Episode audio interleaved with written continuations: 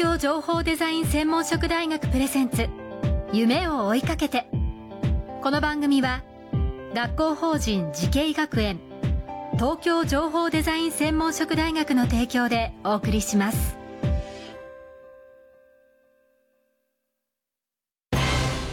こんな未来あったらいいな。こんな世界できたらいいな。情報とデザインの新しい学びをクリエイト。才能と未来を共に育てる学校法人慈恵学園東京情報デザイン専門職大学。オープンキャンパス開催中。詳細はホームページへ。夢それはもうすぐ実現する。新しいコンセプトとテクノロジーであなたの才能と未来が開花する。学校法人慈恵学園東京情報デザイン専門職大学プレゼンツ。夢を追いかけて。こんばんは安藤博樹です。この番組は各界のトップそして世界に誇るリーダーたちとともにこれからの時代を担う若者たちへ夢と希望をお届けします。さあ今夜のお客様は東京情報デザイン専門職大学情報デザイン学部教授の竹内明さんです。よろしくお願いいたします。あよろしくお願いします。お願いします。さあまずは、えー、簡単に竹内さんのプロフィールを紹介させていただきますえー、愛媛県立今治西高校卒業後九州大学工学部から大学院修士課程を修了。その後 NTT 境界領域研究所宇宙環境エネルギー研究所などに所属。北陸先端科学技術大学院大学で情報科学の博士号を取得されました。その間第3回将棋電脳戦 MVP を獲得した周総開発。そして2023年4月から東京情報デザイン専門職大学の教授として就任されたということで、えー、この宗祖というのは七うによみがえると書いて宗祖というこれはあのソフトなんですけどもプロ棋士に勝ったこれは、えー、プロ棋士に勝った将棋ソフトということ間違いないですよね。あそうですね。はい。あのもともとここを結構目標にされて開発されていたわけですか。ああのそうですね、はい、えーと、ちょうど私が開発し始めた頃が、はい、プロ棋士にいつ勝てるようになるかどうかっていうのを目標にいろんな開発者が、はい、あのしのぎを削って開発を始めた頃でした。2014年ですよね。ああの、はい、プロ棋士買ったのが2014年で、まあ、その前の年にも、あの他のソフトは買ってるんですけれども、はい。シが買ったのは2014年ということですよね。はい。え、もともと将棋お好きなんですか？そうですね、はい、あの20代ぐらいが一番のピークだったと思うんですけど、はい、はい、あのまあ、見見るのが多かったんですけど、はい、はい。はい、プロの先生の記号を見たり分析したりとそのが好きでした。ああのしかもですねあの実は「宗祖」という名前がえ漢字の中に「ハブ」が入ってるっていうこれは間違いないですか？あはい。はい。それを意識してこの名前を付けられたんです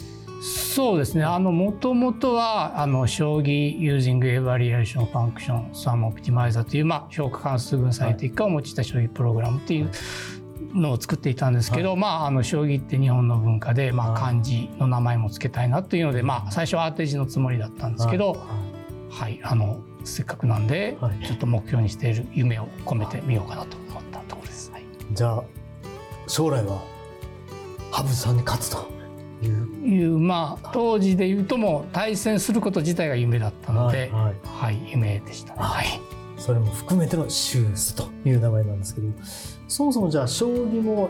まあお好きなんですが、そもそもそのコンピューターのプログラミングとか、はい、そういうことに興味を持ったのはいつ頃からなんですか？えっとあそういう意味でと、はい、あの今ほどまあネット上に情報はないんですけれども、はい、当時まあ将棋コンピュータープログラムがこういうふうな作りできてるんですよっていうような解説記事をまあ数少ない中でも探してそれを見たのがきっかけで自分でも作ってみたいなとは思っていたんですけど、まあ、なかなか今ほどあの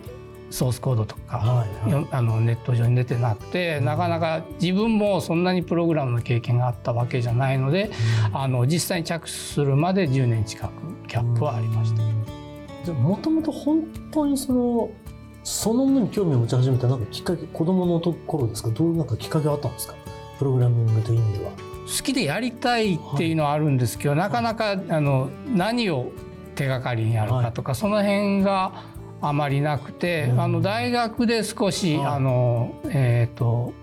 電子回路あたりやってたんですけどそれのあたりのシミュレーションで、まあ今から見ると本当に大学の演習程度のプログラムを作ったのが最初で、その後入社あの、えー、と NTT 入社してからあのエネルギー関係の,、あのプログラミングを、あのえー、と愛知万博とかで実証した、あのエネルギー装置をネットワーク化してそれを、まあ、あの CO2 が最小になるような最適化を図るようなスケジュールのかんあのプログラムとして考えるというようなところをやってそれが比較的あの実用あ実用的なプログラミングしたきっかけあの最初でそういった経験を踏まえてあのスキルをつけてあの実際に将棋作れるようになったっていうところですね。はいまあ、環境負荷に対するそのアプローチもありつつそれが元で将棋の、はい、あのソフトということまあ元というよりは、まあ、あの経験を生かしてというところですね。はい、いやそういう意味で言うと原動力は将棋なんですね。あそう、はい、目標はそうですね。なんか自分のやりたいことをやるっていうのはやっぱりその持続的にモチベーションを持つことの大事な要素だと思います。はい、あのーということは、まあ、今将棋に特化してお話しましたけども、はい、そういう意味ではその将棋ソフトを使ってどういうことを目指されてるんですかね？竹内さんご自身は。あまあ目指す、はい、まあ、この4月に大学に、うん、あのなってこれからあの具体的なところを考えていくところなんですけど、あの人があの、まあ、将棋に限らずスポーツでも音楽でも何でもいいんですけど、ああいう音楽だとか、まあ、食事でもいいんですけどああこれ美味しいなと思うって、なんでそう思うかっていうのとそれって人それぞれ趣味とか思考によって当然変わってくるもので、そういったところを AI でモデル化できないかっていうところを考えています。でも楽しいですね。そういう意味で言うと、やってらっしゃること開発自体あというかあのまだそのあまり、はい、あの 着手できない、まあ、具体的なってことはね、はい、なんかいろんなあの広がっていきますねそういう意味で言うと。だから人そのエンターテインメントっていうことよりも人の感じ方に対する領域、はい、そうですね。ということですね、はい、いやがぜ楽しみですねそういう意味で言うと。はい、はい、あのどうですか？今研究されていてまた今度今教育をされてますけども、はい、ワクワクしながらやってらっしゃる感じですか？あそうですね、あの最近若い学生さんとかと話しながら、はい、まあそうですね。あの、はい、彼らが将来あの 私の夢を実現してくれるといいなというふうに感じてます。はい、あの竹内さんご自身があの夢を実現していただいてもちろん結構です。でもそれを次世代につないでいくのもちょっと楽しい作業になりますよね。はい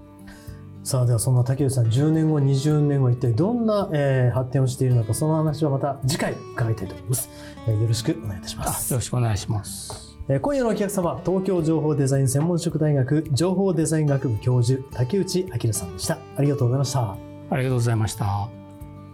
この番組は YouTube でもご覧いただけます。TBS 東京情報デザイン専門職大学で検索してください。それではまたお会いしましょう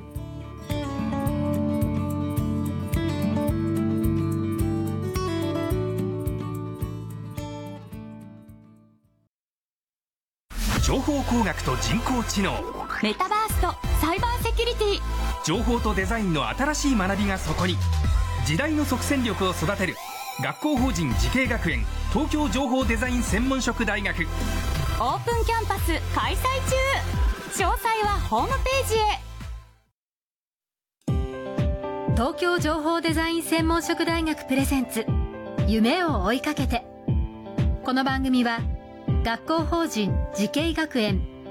東京情報デザイン専門職大学の提供でお送りしました。